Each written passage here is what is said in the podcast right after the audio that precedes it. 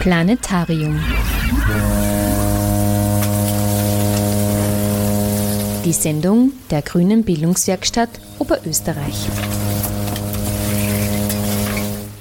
Willkommen, liebe Hörer und Hörerinnen, zu einer neuen Ausgabe von Planetarium, in dieser wir uns heute dem Thema Frauen und Digitalisierung widmen.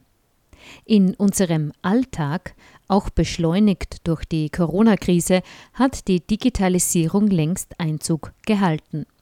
Ob im privaten, in der Arbeit oder bei der Ausbildung, vieles ist nicht mehr wegzudenken und entwickelt sich immer weiter. Digitalisierung ist jedoch nicht von selbst geschlechterneutral, sondern sie ist eine sozial und politisch gestaltbare Entwicklung. Deshalb ist es wichtig, einen Blick auf die Beteiligung von Frauen und ihre Gestaltungspotenziale zu werfen. Wie geht es Frauen mit Digitalisierung? Welche digitale Ausstattung haben Frauen und welche Kompetenzen? Gestalten Frauen Digitalisierung mit, sodass sie auch den Bedürfnissen von Frauen wirklich entspricht? Die Grüne Bildungswerkstatt Oberösterreich hat zu dem Thema Frauen und Digitalisierung zum Gespräch geladen und den feministischen Aspekt ins Zentrum gestellt. Eingeladen dazu waren Doktorin Janina Loh, Ethikerin bei der Stiftung Liebenau, Doktorin Ingrid Milena Kösten von Women Success und die Landtagsabgeordnete Magistra Dagmar Engel, die seit Herbst Frauensprecherin der Grünen in Oberösterreich ist. Geführt wurde das Gespräch von der feministischen Redakteurin Brigitte Theißl. Sie hören in der kommenden Stunde vom Planetarium eine kompakte Zusammenschau des Gesprächs. Musikalische Unterbrechungen gibt es in der heutigen Ausgabe von der französischen Musikerin Emilie Simon. Am Mikrofon von Planetarium begrüßt sie Sabine Draxler.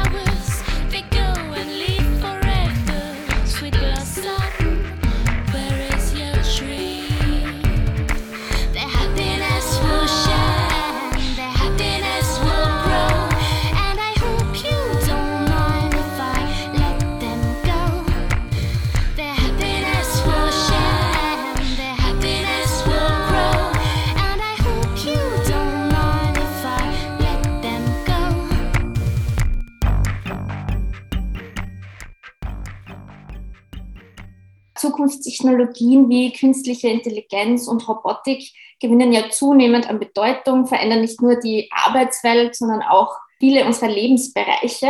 Und wie zahlreiche feministische Denkerinnen schon dargestellt haben, ist Technik ja niemals neutral, sondern immer auch zum Beispiel von Geschlechterverhältnissen durchzogen. Was bedeuten diese technischen Entwicklungen für unser gesellschaftliches Zusammenleben und welche ethischen Fragen stellen sich denn da gerade auch aus feministischer Perspektive?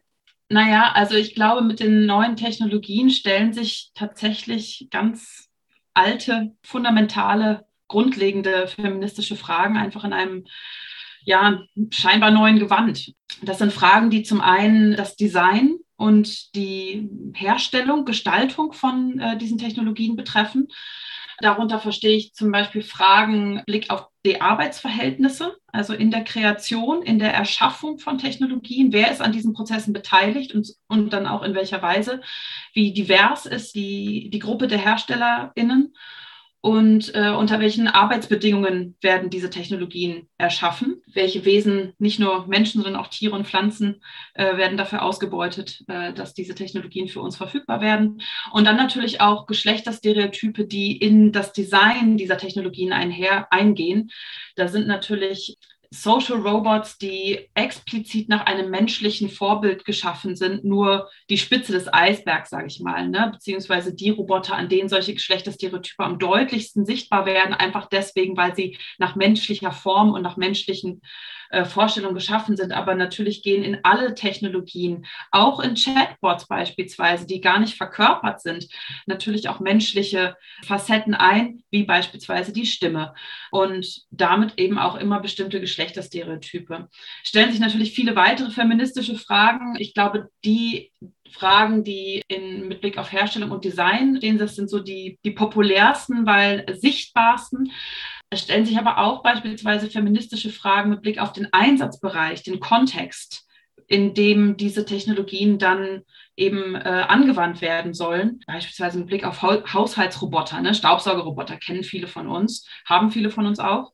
Äh, was passiert mit den Menschen, die in diesen Bereichen bislang alleine tätig waren, ob bezahlt oder unbezahlt. Ne? Also wie verändert sich deren Arbeitsweise und wie ver verändert sich das Zusammenleben der Menschen in den Bereichen, wo wir auf einmal äh, Technologien zur Verfügung haben. So Janina Loh, Ethikerin bei der Stiftung Liebenau. Sie spricht die Arbeitsverhältnisse der IT-Branche an, die heute vorwiegend von Männern geprägt ist. Sind Männer überdurchschnittlich stark an der Entwicklung von digitalen Technologien beteiligt, kann es dazu kommen, dass diese unbewusst so entwickelt werden, dass sie nur die Bedürfnisse und Erfahrungen von Männern berücksichtigen und in weiterer Folge von Frauen auch weniger genutzt werden. Während der Beruf des Programmierens in der ersten Hälfte des 20. Jahrhunderts häufig von Frauen ausgeführt wurde, Stichwort ENIAC Girls, damals programmierten in den 1945er Jahren sechs Mathematikerinnen in Philadelphia den ersten vollelektronischen Computer der Welt, sind es heute überwiegend Männer, die Computerprogramme entwickeln und gestalten wo Frauen ihre Skills im Bereich der neuen Technologien einsetzen können, darauf geht Ingrid Milena Kösten, Coach, Mentorin und Trainerin bei Woman Success im Folgenden ein. Können Sie uns erzählen, welche Chancen und Herausforderungen ähm, die Digitalisierung speziell für Frauen für in der Erwerbsarbeit mit sich bringt? Vielleicht auch, wenn wir an die ungleiche Verteilung von bezahlter und unbezahlter Arbeit zwischen den Geschlechtern immer noch denken? Tatsächlich, ich bin viel in der Praxis unterwegs und arbeite auch viel mit Frauen, die bewusst ihre Karriere gestalten wollen, auch in diesem neuen Feld. Ja, und die Digitalisierung ist tatsächlich ein so ein epochales Ereignis, das äh, sämtliche Bereiche der Gesellschaften mittlerweile erfasst hat und natürlich mit all seinen Schattenseiten, aber auch, und darauf lege ich den Fokus, auf die Möglichkeiten und die Chancen, äh, die sie natürlich für Frauen auch eröffnet. Warum spreche ich und möchte ich diese Chancen vor allem betonen? Vor allem deswegen, weil Frauen viel von dem, was in der Wissensökonomie an Fähigkeiten verlangt wird, quasi von ihrer eigenen Sozialisation her mitbringen, von, ihrem, von ihrer eigenen Erziehung her mit einfügen. Und wir wissen, dass in der Ökonomie, dieser neuen Ökonomie, dieser agilen Ökonomie vor allem notwendig ist, ein hohes Kommunikationstalent darüber zu verfügen. Kollaboration, ein ganz ein wichtiger Effekt, ein ganz ein wichtiger Moment dabei und natürlich viele, viele, viele andere Sachen auch, die in diesem großen Setting Soft Skills wiederzufinden sind.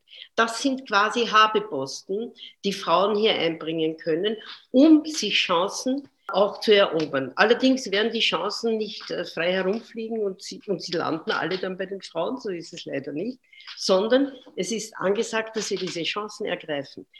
etwas von dieser Distanz, die noch immer viele Frauen haben zu diesen Technologien, ein Stück Furcht wegzunehmen und Neugierde stattdessen zu setzen. Ich denke, das sind gute Voraussetzungen, äh, hier auch äh, langsam zu realisieren mit unseren, mit unseren Fähigkeiten und Stärken, wie gesagt. Und wir sehen uns zum ersten Mal, zum ersten Mal in der Industriegeschichte, in der Geschichte der Technik, uns vor die Tatsache gestellt, dass wir nicht Männer bemühen müssen, zu verstehen, warum es klug wäre, auch äh, diverse Teams zu, äh, zu installieren und Frauen verstärkt einzubinden in Entscheidungsprozesse, sondern die Wirtschaft selbst ist es, die diese Frauen braucht. Und das ist eine ganz, eine tolle und ich sage sogar einmalige Chance, die wir nützen sollen, nützen müssen, wenn wir wollen, dass hier das Mensch nach wie vor im Vordergrund bleibt. Informations- und Kommunikationstechnologien haben Gewaltformen wie Doxing, Stalking, Hate Speech und Online-Belästigung und Bedrohung stark zunehmen lassen. Durch die Nutzung des Internets wurde ihre Wirkmächtigkeit verstärkt. Diese Entwicklung spricht Brigitte Teissel in ihrer nächsten Frage an. Und ich frage jetzt Dagmar Engel, die als Politikerin ja mit ganz unterschiedlichen ähm, Themen in Sachen Technologie, äh, Technologien und Frauen konfrontiert ist, aber sich auch mit einem Thema beschäftigt, das, denke ich, noch weniger Aufmerksamkeit bekommen hat, und zwar, ähm, welche Risiken Technologien auch in puncto Gewalt in der Familie bergen. Vielleicht können Sie uns dazu etwas erzählen und ähm, auch allgemein aus Ihrem Arbeitsbereich. Ja, äh, ähm, anschließend an beide Themenbereiche, die wir jetzt schon gehört haben, gibt es eben diese zwei Seiten. Dieses äh, frauenpolitische Thema äh, ist leider immer, immer mit dem Thema auch Gewalt natürlich verknüpft, weil der Bereich der Gewalt leider ein großer Aspekt im frauenpolitischen Kontext darstellt dass die, die analoge Welt eine gewaltsame ist, eine nicht gleichgestellte und eine ungerechte. Das wissen wir. Und wir sehen aber auch äh, im, im, im Kontext, im politischen und im frauenpolitischen Kontext, dass es natürlich eins zu eins übertragbar ist in die, in die digitale Welt. Jetzt gibt es dort viele Möglichkeiten, wenn wir an die Beteiligung zum Beispiel denken, wie wir uns äh, in der politischen Teilhabe, in der Sichtbarkeit, einbringen können als Frauen. Und, äh, und, und natürlich gibt es da viele Chancen, aber es gibt natürlich gerade beim Gewaltthema sehr, sehr viele Risiken, weil die, das, das äh, Portfolio an Möglichkeiten einfach ungleich größer ist. Ja. Um, um was geht es denn bei Gewalt, äh, bei äh, Männergewalt an Frauen, ist, ist ja meistens ähm, die, die, die Ursache Macht und Kontrolle auszuüben. Und äh, in diesem Kontext ist es natürlich im Digitalisierten, wenn wir an ähm, die, ähm, die Nutzung von elektronischer Geräte denken, wenn wir an Smart Homes denken, äh, die Ausstattung von Geräten, die immer und zu jeder Zeit mit dem Internet verbunden sind, wenn wir an bestimmte Apps denken, zum Beispiel, ähm, die ganz leicht auf Handys installiert werden können, die sehr viele gute Seiten haben, wie zum Beispiel, wir wissen, wo unsere Kinder sind, wenn sie abends weggehen, wenn sie nicht mehr, äh, wenn sie später nach Hause kommen. Man kann in Kontakt treten, aber es kann natürlich auch passieren, dass der gewalttätige Mann oder der verletzte Mann, der kontrollsüchtige Mann zum Beispiel in einer Trennungsphase Apps auf ein Handy installiert und genau weiß, wo sich die Frau aufhält und dadurch also praktisch Macht und Kontrolle ausübt. Das ist jetzt nur ein, ein Aspekt. Grundsätzlich geht es, glaube ich, ähm, in dem ganzen Kontext auch um diese Ungleichheit und die mangelnde Sichtbarkeit. Wir haben schon von Sichtbarkeit gesprochen, dass eben in diesen technologischen Prozessen die Frauen auch keine Rolle spielen oder eine zu untergeordnete Rolle. Und das ist, glaube ich, da, da gibt es dann wieder viele Chancen, wenn wir das schaffen, äh, Frauen gleichgestellt zu beteiligen, dann äh, sind die Chancen natürlich großartig und gut. Und das ist auch wichtig. Aber natürlich geht es um äh, ja, Entscheidungsmacht. Ich bin der Meinung, dass wir nicht auf 50 Prozent der Gesellschaft in allen Entscheidungen verzichten können. So auch da nicht.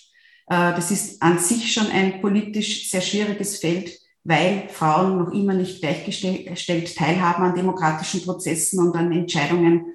Und äh, wir werden diese völlige Gleichstellung nur erreichen, wenn wir auch in diesem Bereich die Sichtbarkeit herstellen und Frauen in allen Prozessen beteiligen.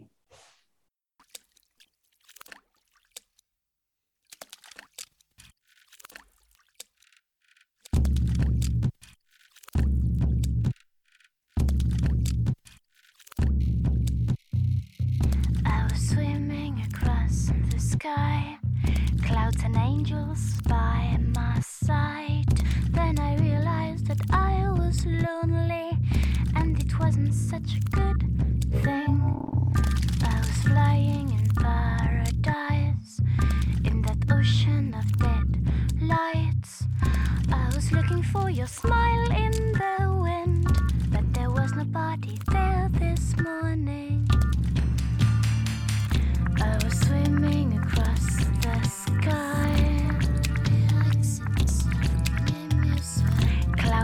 angels fly.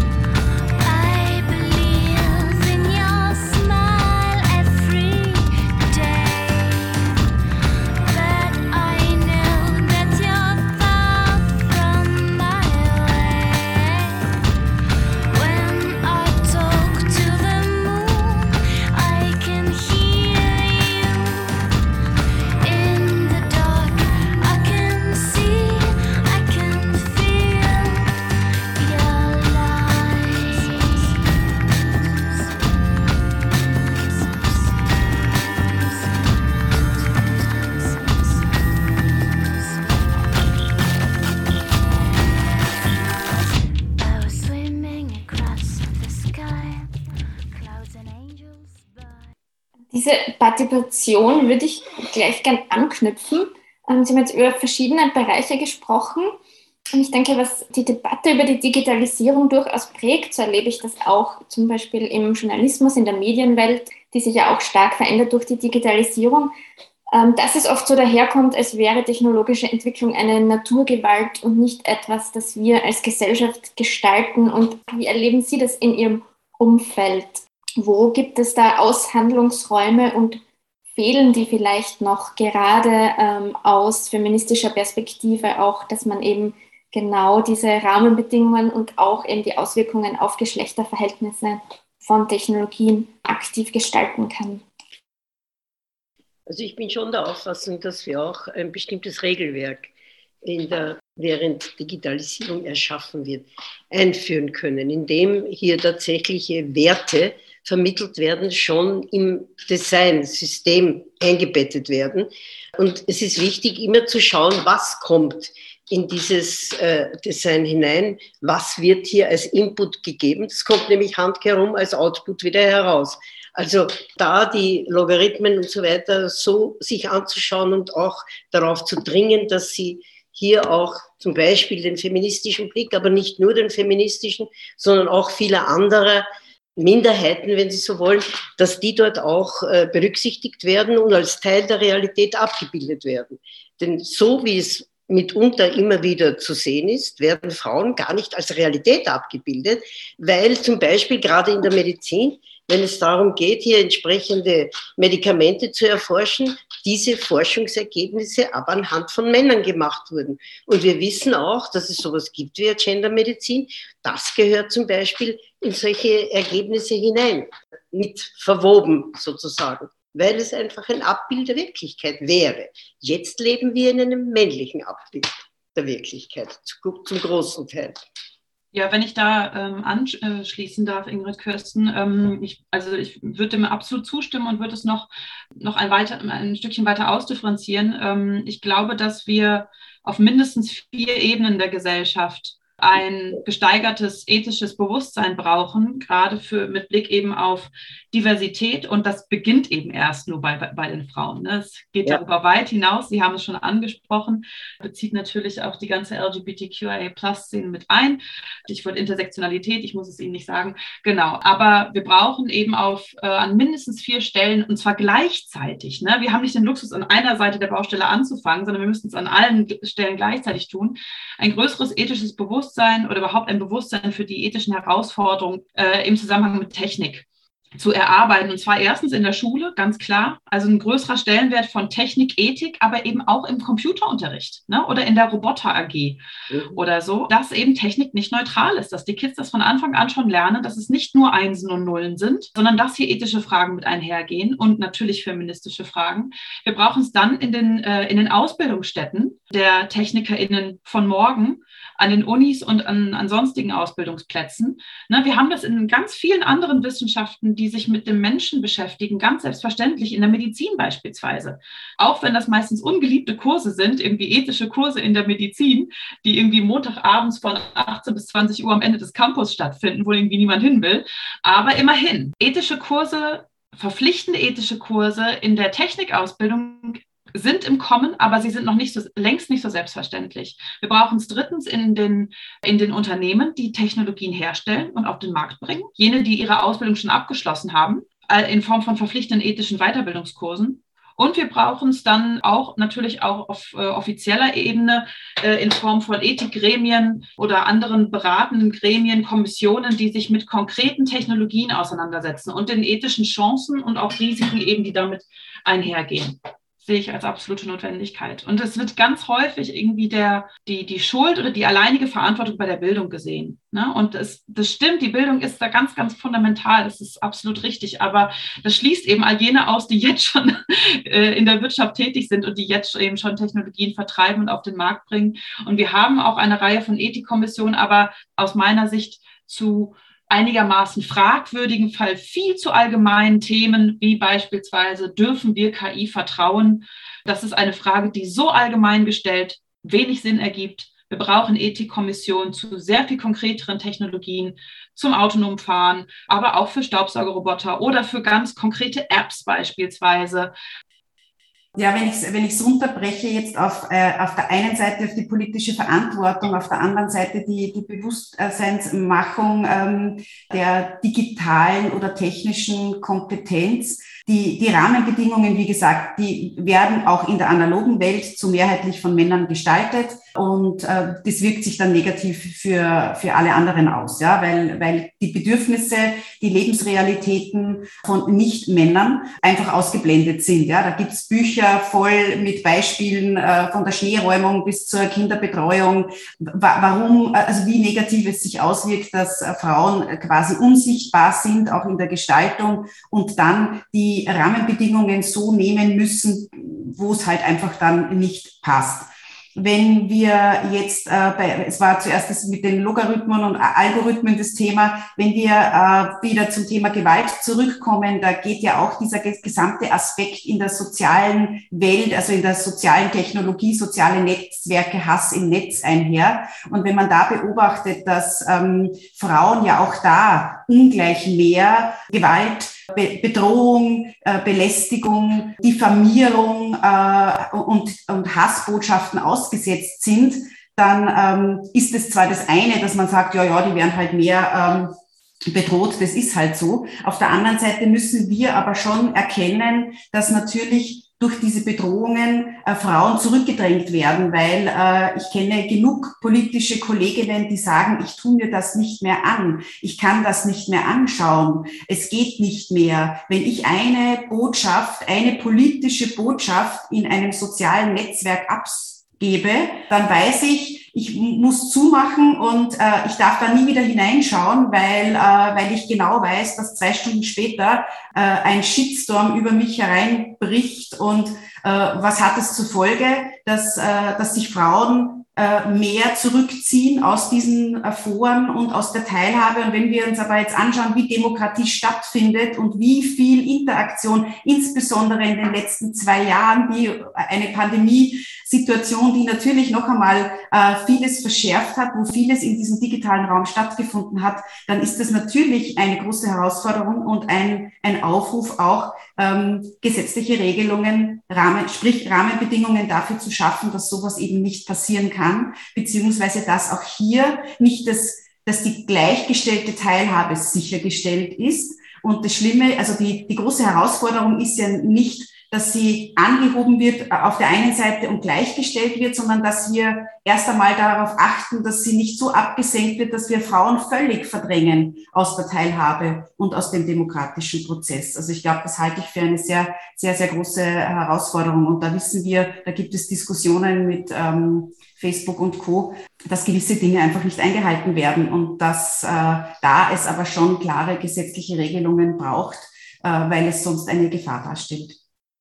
Wenn ich da ganz kurz äh, ähm, an, an Sie anknüpfen darf, also ich ähm, habe damit natürlich auch schon viele traurige Erfahrungen gemacht, wie Sie vermutlich auch ähm, mit solchen Begebenheiten gerade im Netz. Und äh, während ich Ihnen zugehört habe, habe ich gerade gedacht, dass es eigentlich mal wieder so ist, dass Frauen und andere Menschen, die, die in irgendeiner Form durch die jetzigen Strukturen eingeschränkt werden, sich neue Kompetenzen aneignen müssen, um mit dieser Situation irgendwie klarzukommen, wie beispielsweise ich mir die Kompetenz aneignen muss, eine Art dickes Fell zu entwickeln, um nicht jedes Mal irgendwie vollkommen zerstört zu sein, sobald ich mal wieder getrollt werde oder irgendwelche Hass-E-Mails bekomme oder Hass-Nachrichten bekomme, Hass-Posts bekomme, um zu wissen, das ist schon irgendwie das sind keine, das sind keine Sachen, die mich als Person eigentlich betreffen, sondern damit triggere ich irgend, äh, mit meinen Nachrichten triggere ich offensichtlich irgendwas. Das ist also etwas, ich muss mir eine Kompetenz aneignen, um damit umgehen zu können, dass andere Leute sich halt im Netz irgendwie vollkommen gehen lassen dürfen, statt dass wir in den Schulen beispielsweise ein Fach wie, nennen wir es digitale Souveränität aus Ermangelung an besseren Begrifflichkeiten, obwohl ich den Begriff Souveränität hier so ein bisschen schräg finde, aber wie, auch, wie dem auch sei, das ist eigentlich das, was wir brauchen. Wir brauchen neue Kompetenzen für uns alle und nicht eine traurige Kompetenz, wie dass ich mir als äh, bedrohte Person im Internet irgendwie versuche, ein dickes Fell zuzulegen, das mich irgendwie durch diese Hassbotschaften sicher hindurchgeleitet. Das ist eigentlich das, das Miese, dass wir mal wieder, also wir Frauen, äh, Sternchen, mal wieder dazu genötigt sind, uns an diese äh, ekelhaften Strukturen irgendwie anzupassen, statt dass wir dafür Sorge tragen, dass alle Menschen irgendwie ja den sicheren Umgang und das gute Verhaltensregeln auch lernen. You can go back, this is your world. You can look up, this is your world. You can slow down, this is your world. Bad day. This is your world. You never win, this is your world. They pull your strings, this is your world. For the song of the big machine. It's a big machine. It's a big machine.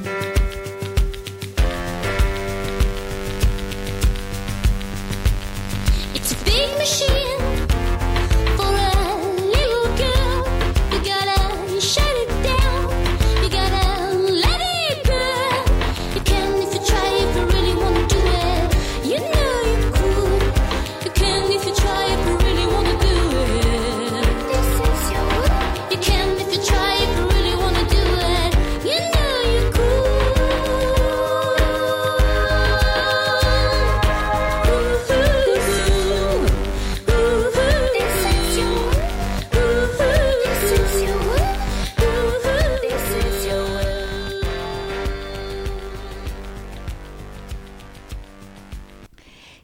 Hören Planetarium, die Sendung der Grünen Bildungswerkstatt Oberösterreich, heute zum Thema Frauen und Digitalisierung.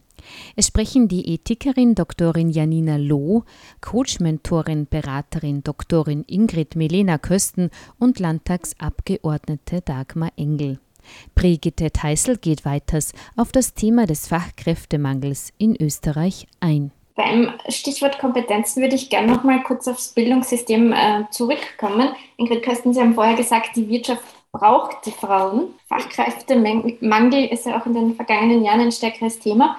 Und wenn wir uns jetzt verschiedene Bereiche anschauen, wie die Informatik, ich habe äh, vor kurzem gelesen, an der TU Wien sind da, glaube ich, 17 Prozent Frauen nur zu finden und im europäischen Vergleich geht da Österreich zum Beispiel mit südeuropäischen ähm, oder osteuropäischen Ländern ähm, schlecht da. Auch an den HTLs ist der Mädchenanteil noch immer recht niedrig, obwohl es doch schon viele Jahre auch solche Programme gibt für Frauen und Mädchen in die Technik. Glauben Sie, ähm, fehlen da noch kreative Lösungen in Österreich oder müssen sich dann umgekehrt vielleicht die Bildungsinstitutionen ändern? Ich denke, dass sogar das nicht einmal so sehr eine Frage der Bildung ist, es, dass wir sozusagen alle uns als, äh, als Programmiererinnen oder ähnliches ausbilden müssten. Das meine ich gar nicht, sondern es geht einfach eine gewisse Affinität zu entwickeln, die Angst, die Furcht davor zu nehmen und nicht nur vor dem Medium oder vor äh, dieser digitalen Welt, sondern auch im Vorfeld schon, gerade wenn Sie die Schule ansprechen. Hier wird es notwendig sein, solche Maßnahmen zu setzen, dass auch Mädchen beginnen, ein kleines Programm zu schreiben oder selber mal den Computer auseinandernehmen und ihn wieder hoffentlich zusammensetzen und so weiter. Also hier spielerisch an diese Dinge heranzugehen.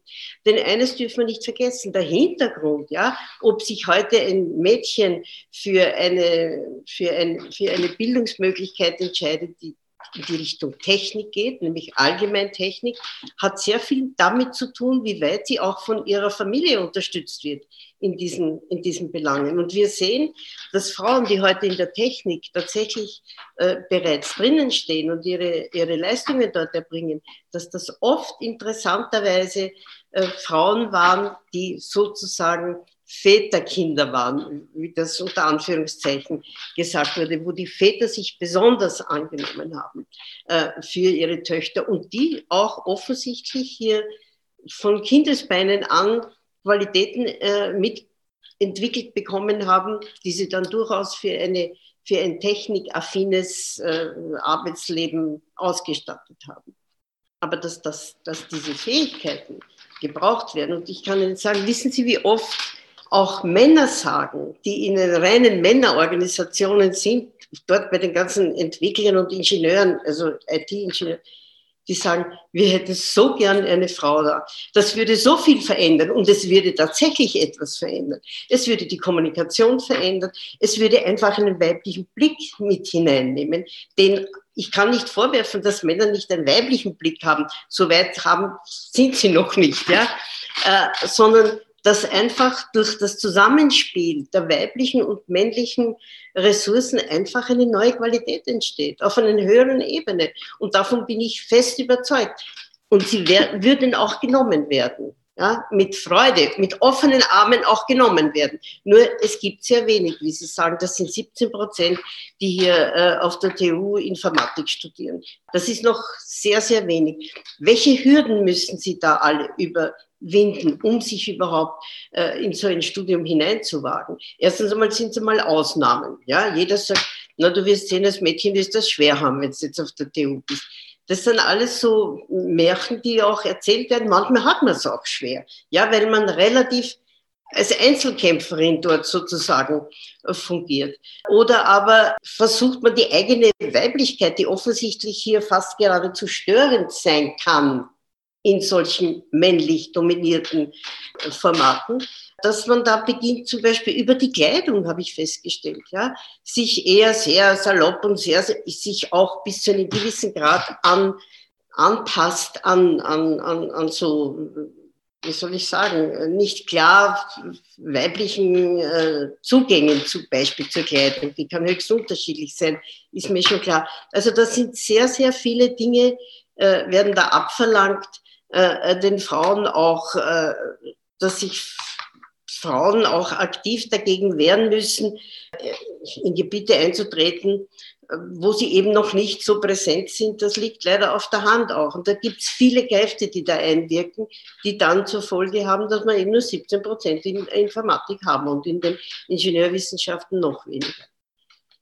Ich würde da kurz einhaken, nämlich weil diese, diese sogenannte MINT-Debatte, also Mädchen in die äh, technischen Berufe und äh, Ausbildungszweige, ja immer äh, sehr differenziert geführt wird. Und so wie wir uns da jetzt äh, drüber unterhalten, dann sind wir uns einig, dass wir digitale technische Kompetenzen brauchen, die äh, divers sind. Das heißt, dass alle beteiligt sind an Programmierungsprozessen, an Entscheidungsprozessen, an technischer Entwicklung und technischem Know-how.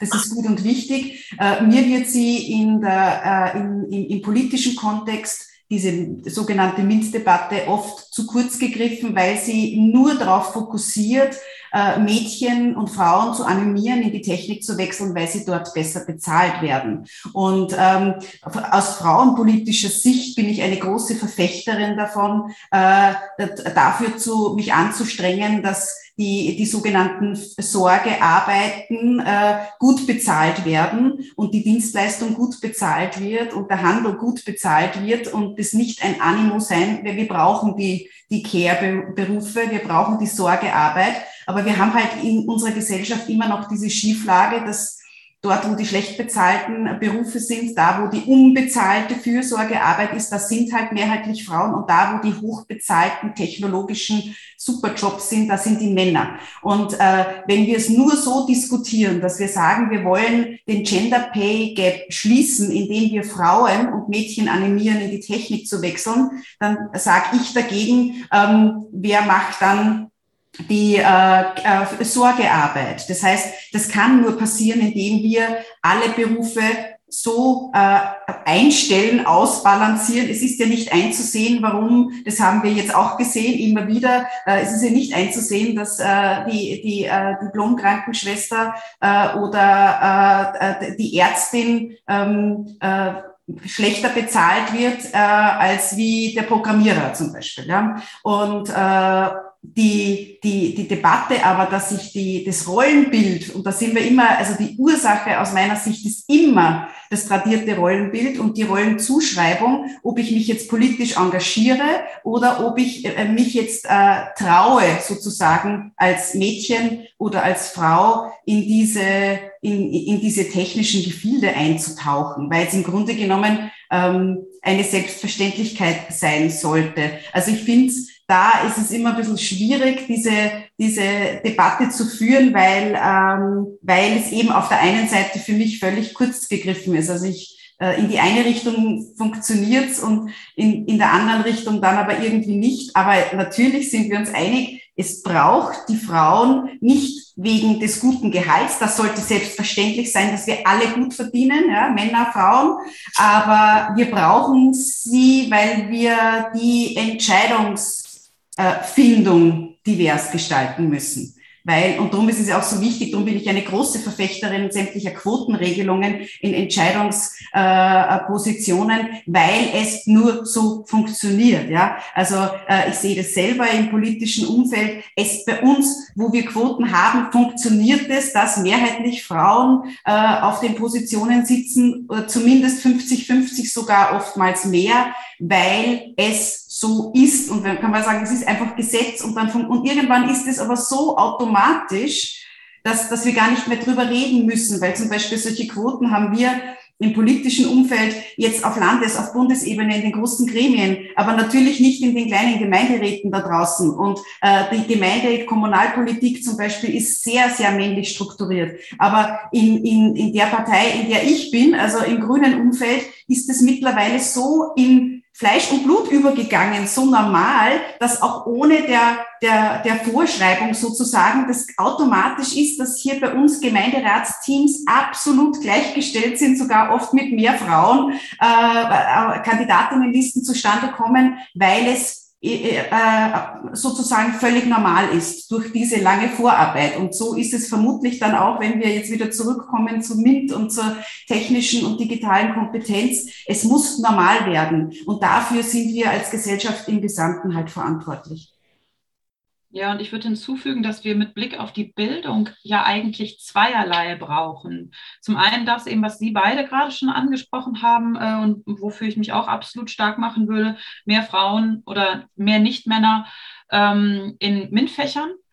Und dann auch das, und das ist was anderes, aber aus meiner Sicht mindestens genauso wichtig, ein neues Grundlagenfach wie digitale Souveränität, wo alle Kids lernen, wie wir mit den neuen digitalen Technologien umzugehen haben. Ähm, und das umfasst eben auch die Frage, welche, wie Geschlechtlichkeit und geschlechtliche Identität im, in digitalen Technologien abgebildet werden. Ne, aber umfasst eben auch beispielsweise Wissen darüber, ähm, was mit meinen Informationen, mit meinen Daten im im Internet passiert beispielsweise. Ähm, umfasst all das Kleingedruckte, dass wir zu faul sind oder zu bequem sind zu lesen, wenn wir uns neue Technologien anschaffen. Ne, was passiert mit Alexa? Wo kommen da meine Daten hin? Wer hat, da, wer hat darüber die Kontrolle? Ähm, das heißt, äh, das sind natürlich ein solches Fach, digitale Souveränität, beschäftigt sich natürlich nicht nur mit, äh, sage ich mal, feministischen Fragestellungen, aber umfasst diese gleichwohl auch und äh, fördert vermutlich dann ganz automatisch eben auch eine größere Selbstverständlichkeit mit der Auseinandersetzung mit Technik und würde demzufolge meine Vermutung zumindest, auch dazu führen, dass sich auch Nicht-Männer ganz selbstverständlich eben ein Interesse für Technik entwickeln und dann eben ein, ein, ein Zug hin zu den MINT-Fächern ähm, sich herausstellt. Ich noch bemerken möchte, äh, gerade in dieser Welt, in der ganzen Entwicklung des Computers, in Geschichte des Computers war nicht eine reine Männersache. Ganz im Gegenteil. Ja? Das erste Computerprogramm, das virtuelle, wurde von einer Frau geschrieben ja, äh, und so weiter und so fort. Die ganze Entwicklung dann in den USA, wie sich das dann abgespielt hat mit diesen ENIAC, diese ENIAC Girls, wie sie genannt wurden, das waren die Frauen, bitte, die Elektroingenieurinnen äh, waren, die hier wesentliche Beiträge geliefert haben, dass dieser, dass, dass daraus wirklich ein Arbeitsfeld entstanden ist, das heute über alle Grenzen hinweggeht. Interessanterweise aber dort sind dann plötzlich Männer aufgetaucht, wo das ein wichtiger Wirtschaftszweig geworden ist. Und da ist es auch total männlich geworden. Frauen hat man dann nicht mehr in diesen äh, produktiven, entwicklungstechnischen und entscheidungswichtigen äh, Phasen drinnen gehabt, sondern die waren dann weg. Sozusagen die sogenannten ENIAC Girls wurden dann plötzlich auf den Arbeitsmarkt geworfen. Ja, Sie haben vollkommen recht. Danke, dass, dass Sie mir die Möglichkeit geben, hier einen tollen Literaturtipp noch loszuwerden. Ich habe es gerade aus dem Regal hinter mir gezogen. Es gibt ein großartiges Buch von Claire Evans oder Evans, uh, Broadband, The Untold Story of the Women Who Made the Internet. Ähm, das ist äh, genau das, was Sie gerade, äh, äh worüber Sie gerade gesprochen haben. Und ähm, äh, also beschäftigt sich auch ganz zentral mit diesen ENIAC Girls. Genau. Also ich denke auch, das als sozusagen als Vorbilder wieder auszugraben. Es ist nicht so, dass wir so technikfremd sind äh, von Anbeginn an, ja, sondern das war auch, dass Männer sich zunehmend mehr diesen Bereich angeeignet haben und das Technik war dann plötzlich männlich. Und wenn ich als Frau jetzt in ein technisches Feld mich hinein involvieren möchte oder so etwas studieren möchte, dann muss ich mit meiner Feminität äh, möglicherweise in Widerspruch geraten, weil mich jeder sonderbar unter Umständen anschaut oder fragt, wieso machst du das? Das ist doch nicht einfach, das ist doch nicht für eine Frau. Da kommen dann diese ganzen Rollenbilder, wie Dagmar jetzt gerade vorhin schon angesprochen hat, ins Spiel und das macht sozusagen ein, einen ganzen Nebel um diese Sache herum.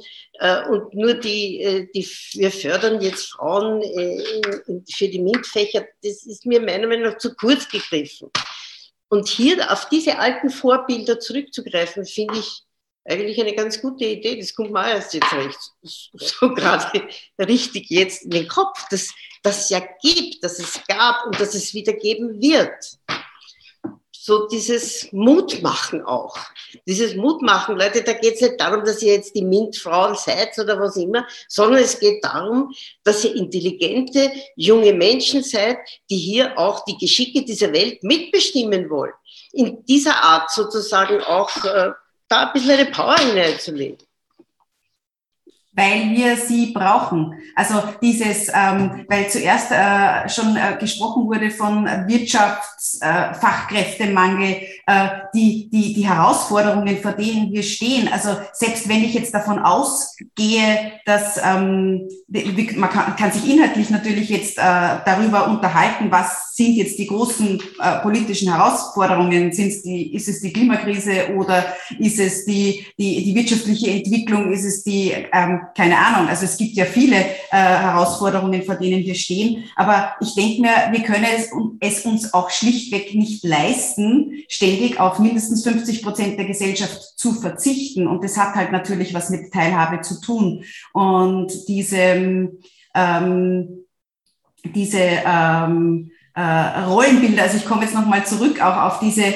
diese Zuschreibung, weil ja in der digitalen Welt äh, ja auch diese Zuschreibungen passieren. Warum ist denn Alexa eine weibliche Stimme oder Siri oder ähm, äh, das Navigationssystem, äh, das mich durchleitet? Auch da wird ja das Bild äh, vermittelt, dass die Frau auch in der digitalen, also auch die digitale Frau sozusagen in der digitalen Welt auch diejenige ist, die sich um Fürsorge äh, kümmert, die schaut, dass alles äh, äh, korrekt abläuft, dass es allen gut geht, dass ich meinen Weg von den ganzen finde. Pflegerobotern.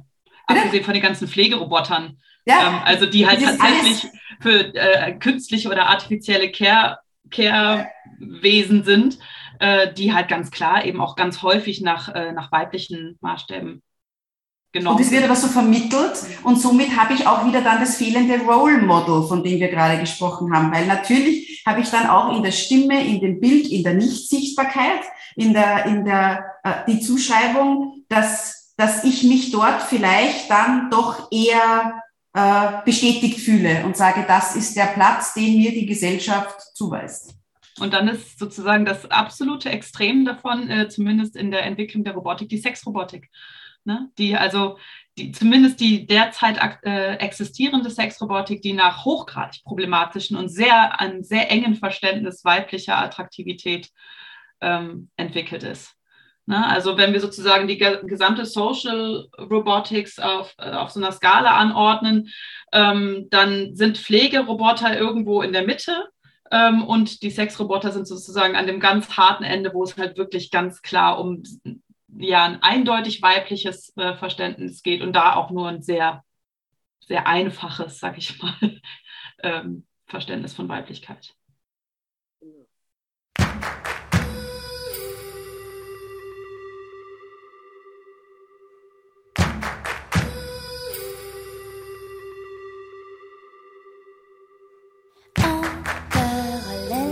Je vivais dans une sombre cavité de porcelaine. Je n'avais pas remarqué toutes ces chaînes attachées à mes poignets.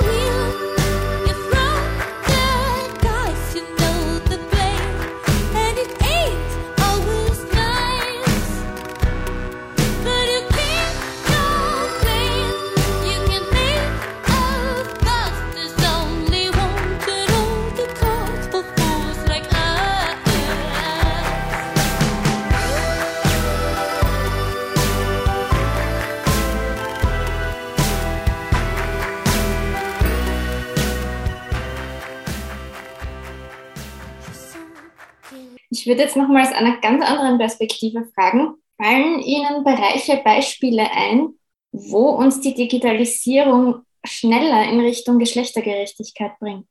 Oder wo sehen Sie ganz besonders Potenziale, die einer feministischen Utopie, einer Vision, würde ich jetzt mal sagen, dienen?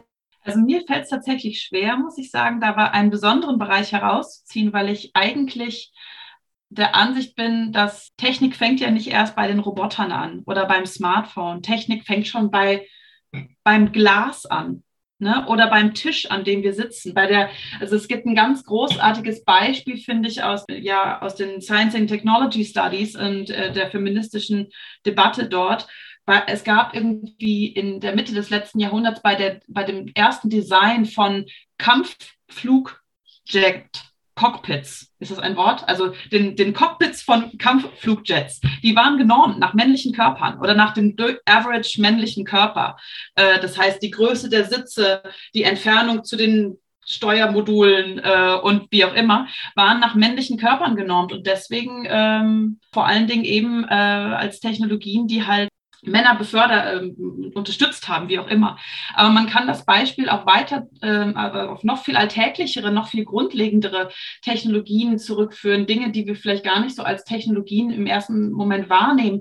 Nehmen Sie Shampooflaschen jetzt stellen Sie sich vor, Sie würden in so einem Supermarkt stehen und irgendwie oder einem DM oder Rossmann oder so und würden irgendwie äh, sich Shampooflaschen kaufen. Die Männerecke, abgesehen davon, dass es Quatsch ist, dass es eine Männer- und eine Frauenecke gibt, ne? darüber reden wir jetzt erstmal nicht, aber die Männerecke, die Shampooflaschen sind dort meistens so schmal, knabenteilenartig ge geformt und mit blauen und grünen und kalten Farbtönen und die Frau Frauenecke ist halt irgendwie so bauchig und weich und pink und so weiter. Ne, das ist natürlich auch schon, wo Gleichberechtigung anfangen könnte.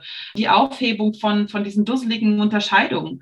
Weiter im, im Kindergeschäft, ne, wo, wenn Sie Kinderspielzeug kaufen. Links die rosa Glitzer Prinzessin Lillifee-Ecke und rechts die blaue, grüne äh, Piraten- und äh, Abenteurer-Ecke ähm, schrecklich. Ne? Also ich meine, über an all diesen Stellen können wir anfangen und äh, müssen wir anfangen und habe deswegen nicht das Gefühl, dass es irgendwie so besondere Orte gibt, wo sich Gleichstellung irgendwie am meisten oder am besten oder am ehesten irgendwie zeigen könnte, äh, sondern wir haben so viel zu tun an allen Ecken und Enden. Das fängt bei den Shampooflaschen an und geht bis hin zu irgendwie komischen Kampfflugjet-Cockpits.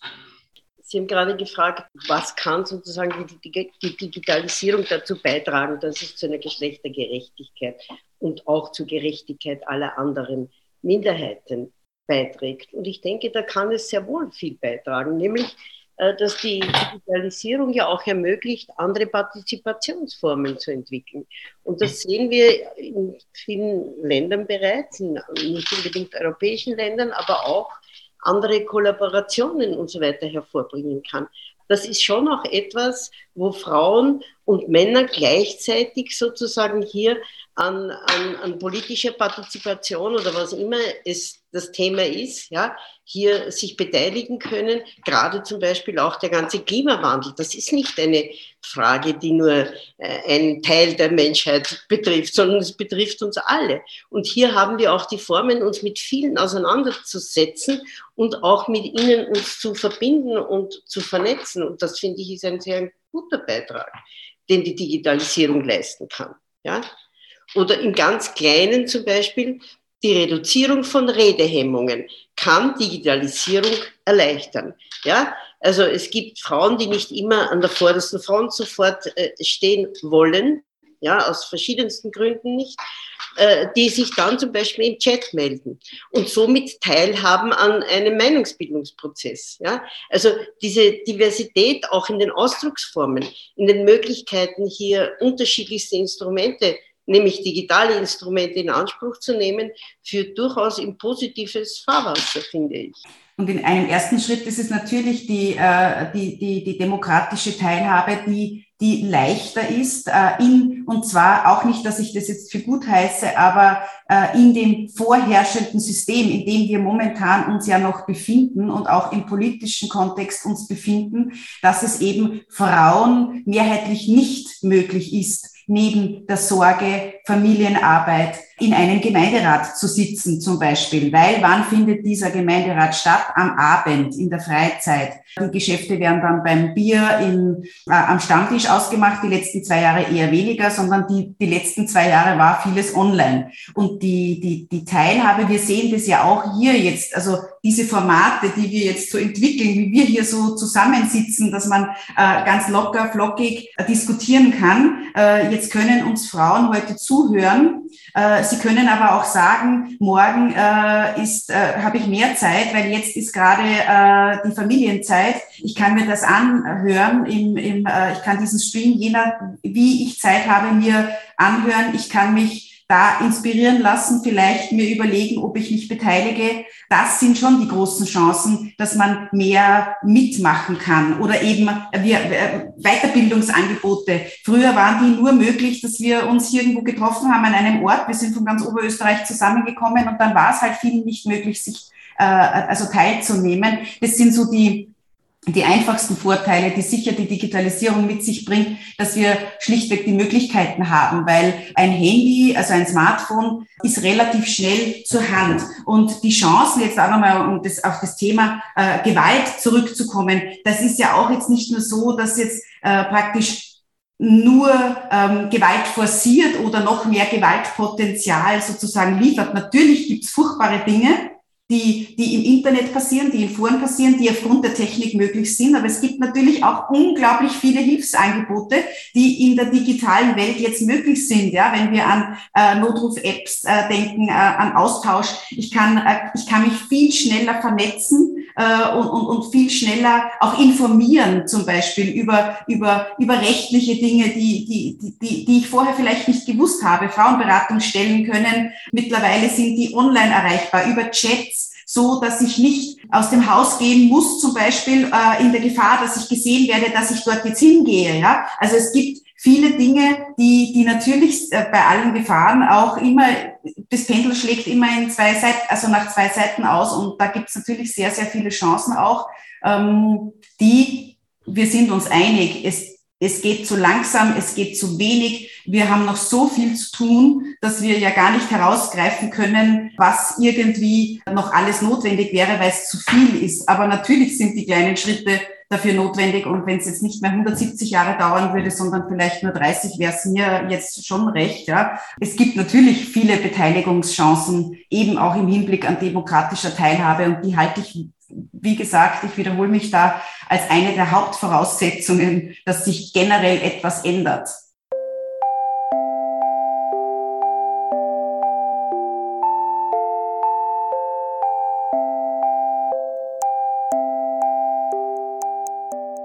Wir sind am Ende der heutigen Sendung angekommen. Sie hörten ein Gespräch zum Thema Frauen und Digitalisierung. Es sprachen Doktorin Janina Loh, Ethikerin, bei der Stiftung Liebenau Doktorin Ingrid Melina Kösten von Women Success und Landtagsabgeordnete Magistra Dagmar Engel. Moderiert wurde das Gespräch von der Redakteurin Brigitte Teissel. Die Wiederholung dieser Sendung erscheint am Freitag um 11 Uhr im Freien Radio Freistadt. Wenn Sie Interesse an unseren vergangenen Sendungen vom Planetarium haben, dann können Sie diese auf der Homepage der Grünen Bildungswerkstatt Oberösterreich unter www.gbw.at nachhören.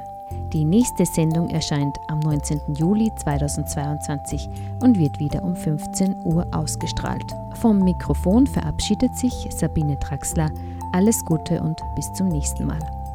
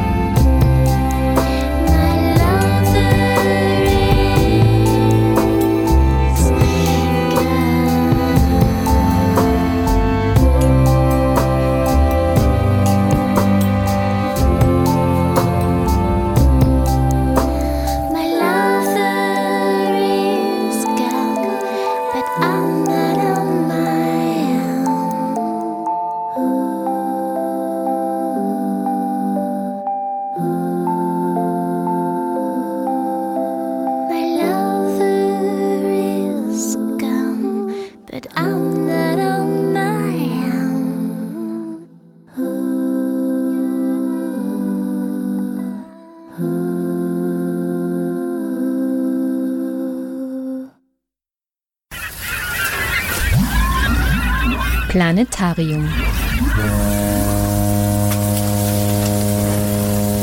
Die Sendung der Grünen Bildungswerkstatt Oberösterreich.